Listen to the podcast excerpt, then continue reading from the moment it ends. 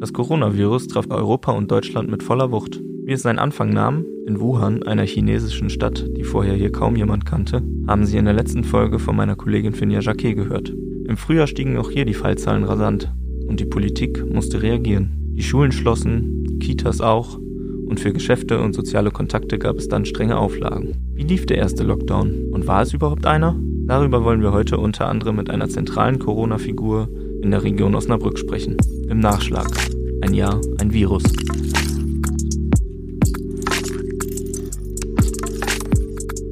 Hallo und herzlich willkommen zur zweiten Folge unseres Nachschlags zum Jahresende 2020. Mein Name ist Malte Golsche und in Ein Jahr, ein Virus sprechen wir über das Thema, das uns in diesem Jahr jederzeit begleitet hat, das Coronavirus. In der vergangenen Folge hat meine Kollegin Finja Jacquet über die Anfänge des Virus gesprochen. Damals schien die Gefahr hier noch weit entfernt. Heute wollen wir etwas weitergehen, zum ersten Lockdown in Deutschland. Im Frühjahr breitete sich das Virus auch hier aus. Wahrscheinlich über den Karneval. Wir alle erinnern uns an den Landkreis Heinsberg und seinen Landrat, der plötzlich große TV-Figur wurde. Oder eben auch das Skigebiet in Ischgl, das als erster großer Hotspot für Deutschland und für Nordeuropa galt. All das machte schließlich einen Lockdown für die Politik in Deutschland unausweichlich. Warum? Das erklärt die Bundeskanzlerin Angela Merkel im folgenden Einspieler. Heute haben wir gemeinsam mit den Ländern weitere Leitlinien für das allgemeine Verhalten beschlossen.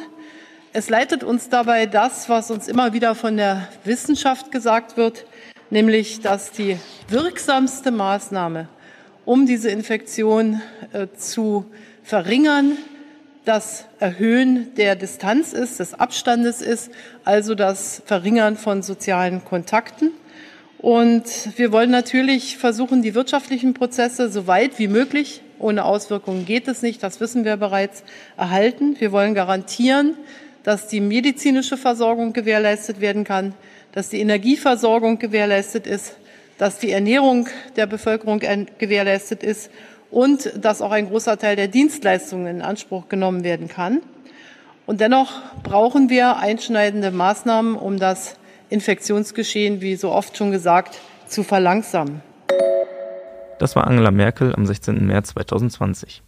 Die Bundeskanzlerin sprach in ihrem Statement, das wir jetzt nicht komplett mitgeschnitten haben, über alle Maßnahmen, die sie und äh, die Länderchefs in, in ihren Beratungen beschlossen haben. Dabei ging es um Kontaktbeschränkungen. Es durfte sich nur eine bestimmte Zahl von Leuten aus zwei Haushalten miteinander treffen. Es ging um Beschränkungen für Geschäfte, es ging um die Beschränkungen für Dienstleistungen und die Schließung von Schulen, die zwar in manchen Bundesländern teilweise schon umgesetzt wurde, in manchen aber eben auch noch nicht, sondern dann eben halt am Montag nach dem 16. März umgesetzt wurde. Nun wollen wir mit einer Frau sprechen, die in der Region Osnabrück in diesem Jahr besonders im Rampenlicht stand. Besonders eben auch durch Corona. Katharina Pötter ist Stadträtin in Osnabrück und Leiterin des Corona-Krisenstabs für die Region. Sie erzählt uns, wie die Bundesregeln auf lokaler Ebene umgesetzt wurden und was diesen ersten Lockdown im Frühjahr nötig machte und wie stressig das Jahr für sie überhaupt im Zentrum der Krise war. Und sie beantwortet die Frage, war der Lockdown überhaupt ein Lockdown? Frau Pötter, wir leben nun seit fast einem Jahr mit dem Coronavirus. Wie haben Sie das Thema zu Beginn wahrgenommen, als es noch so ein kleines äh, grippeähnliches Symptom in, in Wuhan in China war? Haben Sie die Gefahr gleich erkannt? Nee, wie sicherlich alle von uns habe ich die Gefahr nicht sofort erkannt. Äh, es fing ja an, Sie haben es gesagt, in Wuhan in China, das war weit, weit weg. Man kam auch noch so ein bisschen aus den ruhigen äh, Weihnachtstagen 2019, dem Jahreswechsel und hat eigentlich gedacht, ach, das geht wieder an uns vorbei, wie ja die ein oder andere Viruserkrankung in den letzten 10, 20 Jahren, die ja auch in Asien äh, schon mal losging. Mhm. Und dann ging es plötzlich ganz schnell. Dann hatten wir äh, den Ausbruch rund um München, äh, wo wir das noch, wo das die Kollegen dort unten noch ganz gut ähm, ja wieder eindämmen konnten. Da konnten wir noch mal kurz durchatmen. Und dann hat es uns auch gleich in dieser Region sehr heftig erwischt.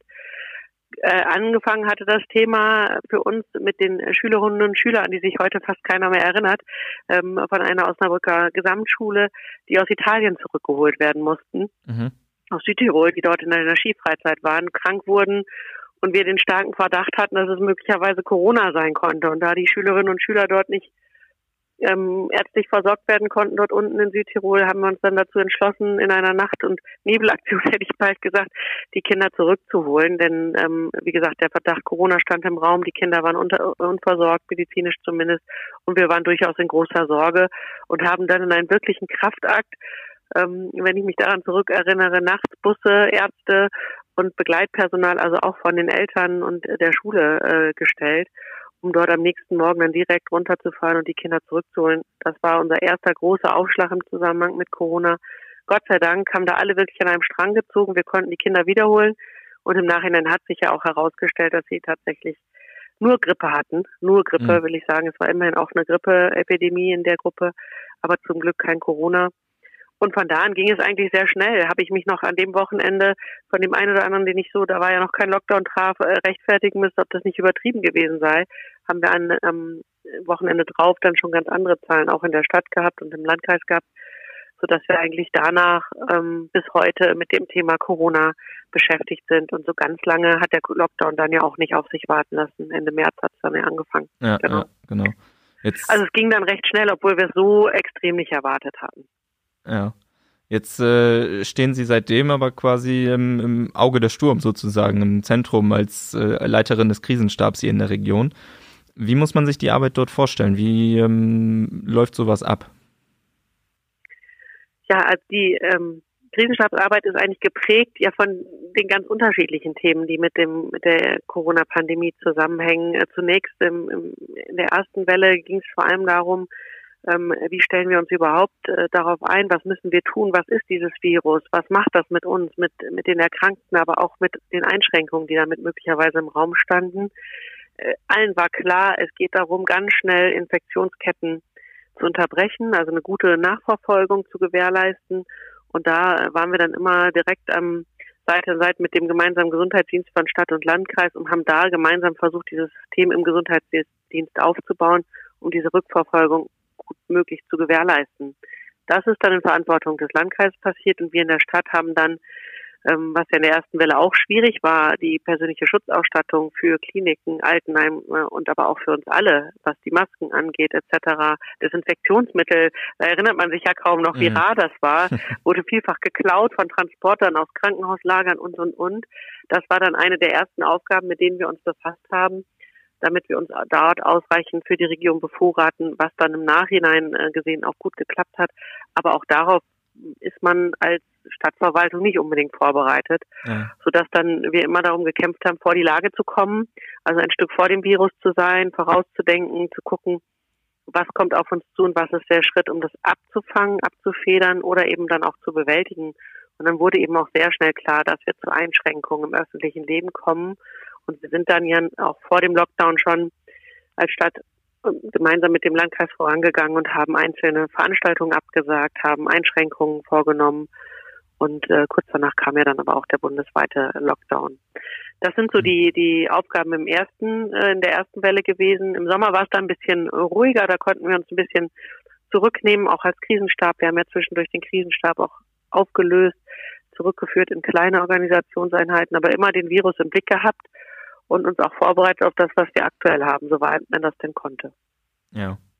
Jetzt ähm, war es ja im Frühjahr so, dass, äh, dass die Maßnahmen relativ schnell geholfen haben, also aus heutiger Sicht zumindest. Der Lockdown hat äh, einen knappen Monat äh, gedauert und die Zahlen sind dann deutlich wieder runtergegangen, sodass wir eigentlich auch einen relativ entspannten Sommer haben. Das heißt, ähm, wir haben die richtigen Maßnahmen getroffen, kann man das so sagen? Im Frühjahr haben wir sicherlich sehr schnell und sehr richtig gehandelt. Wir hatten natürlich den Vorteil, dass wir ähm, jetzt bundesweit betrachtet einen entscheidenden Zeitvorsprung hatten. Mhm. Ähm, wir wussten äh, mit dem Blick ins europäische Ausland, was möglicherweise auf uns zukommen kann. Und dann hat, haben Bund und Länder klug und weitsichtig entschieden, sehr schnell zu diesem Lockdown zu kommen und den auch sehr durchgreifend vorgesehen. Und diese Maßnahmen haben dann Gott sei Dank sehr schnell gegriffen sodass wir dann eben auch im Frühjahr schon über Lockerungen äh, sprechen konnten. Natürlich wird uns auch die die veränderte Lage, also wir hatten ja den Sommer vor Augen, äh, da, dabei geholfen haben, dass es zu Besserungen kam. Wir konnten viel draußen sein. Alles das, was wir jetzt in Schulen beispielsweise diskutieren, mit dem Lüften, mit der Kälte im Zusammenhang hatten wir ja im, im Frühjahr nicht so. Mhm. Ähm, was halten Sie eigentlich vom Wort Lockdown? Also es war ja in der Diskussion, ist das überhaupt ein richtiger Lockdown? Kann man, ist, sind das nicht einfach nur äh, ein paar Einschränkungen, die, die die Leute irgendwie erleben oder also das Wort Lockdown war ja schon auch umstritten. Was, wie sehen Sie das?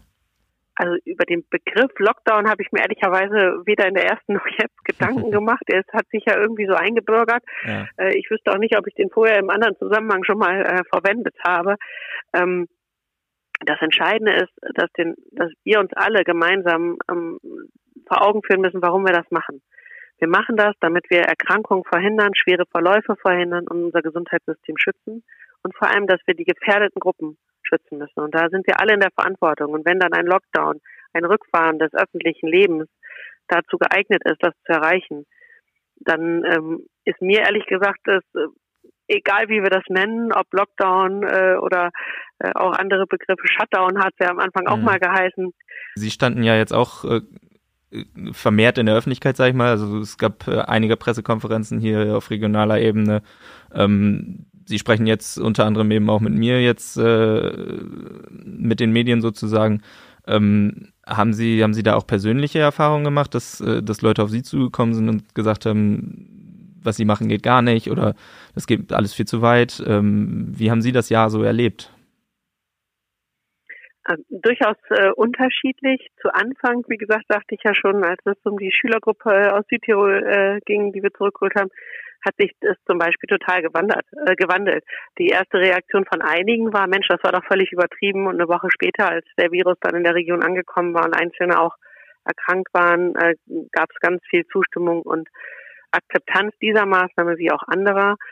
Ähm, natürlich haben wir auch Beschwerden. Natürlich fragen uns auch viele, warum müsst ihr jetzt wieder das äh, strenger machen, als das Land das vorgibt, als der Bund das vorgibt? Mhm. Warum seid ihr so penibel? Warum fahrt ihr so viel zurück? Aber ganz überwiegend ähm, ist die Resonanz positiv ähm, und ermutigend, dass ähm, auch mal einfach gesagt wird, Mensch, ihr macht das richtig und gut, dass ihr da seid. Gut, dass Sie auf uns aufpassen, habe ich tatsächlich einmal gesagt bekommen. Wir fühlen uns dadurch äh, sicher und das ist eigentlich das, was mir und insbesondere auch meinen Kolleginnen und Kollegen hier in der Stadtverwaltung sehr hilft, diese Entscheidung zu treffen. Denn uns ist völlig klar, dass alles, was wir an Einschränkungen beschließen, für die Menschen in der Region ja eigentlich eine Zumutung sind. Für jeden ja. Einzelnen und insbesondere auch für die betroffenen Gewerbetreibenden. Wenn ich an die Gastronomie denke und an viele andere Bereiche, aber auch an viele freischaffende Künstler, aber auch an Mitarbeiter unseres Hauses, die ihre eigentliche Funktion gerade nicht ausüben können, weil wir das Theater zugemacht haben oder die Stadtbibliothek, die machen ja diese Tätigkeit, weil sie diesen Job auch lieben, mhm. weil sie das ausüben möchten. Und das ist schon für alle ähm, wirklich eingreifend.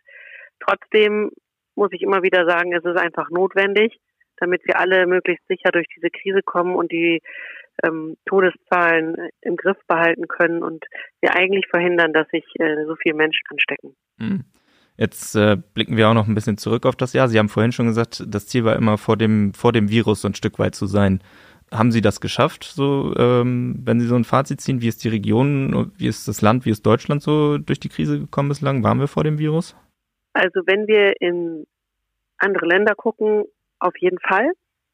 Da haben wir auch als Land, als Republik viel Glück gehabt, mhm. dass eben der Viruseintrag, der erste starke Viruseintrag nicht in Deutschland passiert ist, sondern in Italien ich halte es nicht für ausgeschlossen, dass wenn das zufälligerweise an einem deutschen Flughafen gewesen wäre, dass uns das hier ungleich härter getroffen hat und unvorbereiteter getroffen hat. Aber wir konnten eben die drei, vier, fünf Wochen Vorlauf sehen, was in den anderen Ländern passiert ist ja. und uns dann darauf einstellen. Das hat man, äh, glaube ich, in der ersten Welle deutlich gesehen, dass wir dann gut vorbereitet insgesamt waren auf das, was auf uns zugekommen ist. Das gilt gleichermaßen für, für das Land und auch für die Stadt Osnabrück dass wir davon deutlich profitiert haben. Ob es uns in allen Teilen gelungen ist, ach, das vermag ich jetzt noch gar nicht zu sagen, denn aktuell stellen wir ja schon fest, dass die Region ein Hotspot in Niedersachsen ist. Ja. wir haben zwar die Inzidenz von 200 noch nicht erreicht, ähm, aber anderswo im Lande gehen die Zahlen deutlich anders zurück, als das bei uns der Fall ist das macht einen dann durchaus unruhig und dann stellen auch wir uns die Frage, was können wir noch tun, um wieder vor die Lage zu kommen, mhm. vor dem Virus zu sein und die Ansteckung besser zu verhindern. Im Moment haben wir aber außer dem Lockdown da keine wirkliche Antwort. Mhm. Okay. Außer die Bitte eben an alle, sich an die Regeln zu halten, die Kontakte noch weiter zu reduzieren und wirklich sich zu fragen, ob das im Moment äh, nötig und erforderlich ist, andere ja. Menschen in dem Umfang zu treffen. Ja. Äh, jetzt werden die Regeln ja auch noch im kommenden Jahr gelten. Das heißt, wir müssen auch im kommenden Jahr noch mit, mit dem Coronavirus umgehen. Das große Thema ist aktuell dies, äh, die Impfung, beziehungsweise ja, äh, das, was uns bevorsteht ähm, mit der Impfung. Wie optimistisch sind Sie so für das kommende Jahr? Also ich bin eigentlich immer optimistisch. Ich gucke eigentlich immer ganz positiv äh, gerichtet in die Zukunft. Ähm, natürlich ist das in der in der Pandemie etwas schwieriger, äh, optimistisch zu bleiben. Aber deutlich muss man sagen, der Impfstoff ist ist, glaube ich, die die Lösung für unsere pandemische Lage und ähm, ist zwingend notwendig, um aus dieser Krise gesamt rauszukommen. Und ich habe äh, sowohl im Krisenstab als auch schon an anderer Stelle gesagt, für mich ist der Impfstoff das Licht am Ende eines noch langen Tunnels. Mhm. Wenn er denn kommt, glaube ich, dass wir sehr schnell in der Lage sind, äh, hier in Osnabrück und in der Region die Menschen zeitnah zu impfen. Natürlich gibt es da Unwägbarkeiten wie Verfügbarkeit des Impfstoffes, äh, ärztliches Personal und so weiter. Das haben wir alle schon oft genug gelesen in der Zwischenzeit. Aber ich bin dann wirklich guter Dinge, wenn die Menschen bereit sind, sich impfen zu lassen, dass wir damit ähm, eine Lösung aus dieser Krisenzeit äh, finden werden und dass wir dann auch optimistisch in den Frühjahr starten können, das Frühjahr starten können und in den Sommer, sodass ich davon ausgehe, dass wir im Laufe des nächsten Jahres ein Stück weit unsere äh, unsere schöne Normalität äh, zurückbekommen haben und die Masken vielleicht Richtung Sommer dann wieder eher in die untere Schublade legen werden. Mhm. Aber bis dahin ist es eben noch ein, ein harter Weg für alle, für die, die die Impfungen äh, durchführen müssen, für die, die die Nachverfolgung ähm, weitermachen müssen. Denn wir müssen uns nichts vormachen. Auch wenn wir spätestens im Januar mit den Impfungen starten, wird es weiterhin Krankheitsfälle geben. Ja. Und wir können ja diesen Lockdown auch nicht ewig vorziehen. Sodass ich durchaus davon ausgehe, dass wir auf der einen Seite impfen und dem Ende ein Stückchen näher kommen, aber auf der anderen Seite die Infektionszahlen durchaus noch hoch sein werden ja. zu Beginn des Jahres. Trotzdem bleiben Sie optimistisch und das, das wollen wir auch sein. Frau Pötter, vielen Dank für diesen spannenden Sehr Einblick. Das war Katharina Pötter, Leiterin des Krisenstabes für die Region Osnabrück. Sie sprach exemplarisch für regionale Entscheidungsträger, die den ersten Lockdown begleitet haben. Falls ihr zu dieser Folge Fragen, Kritik oder Anregungen habt, schreibt uns einfach unter podcast.noz.de.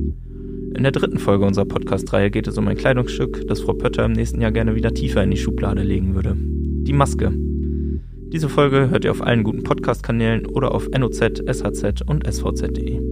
Danke für eure Aufmerksamkeit. Mein Name ist Malte Golsche und das war Nachschlag. Ein Jahr, ein Virus.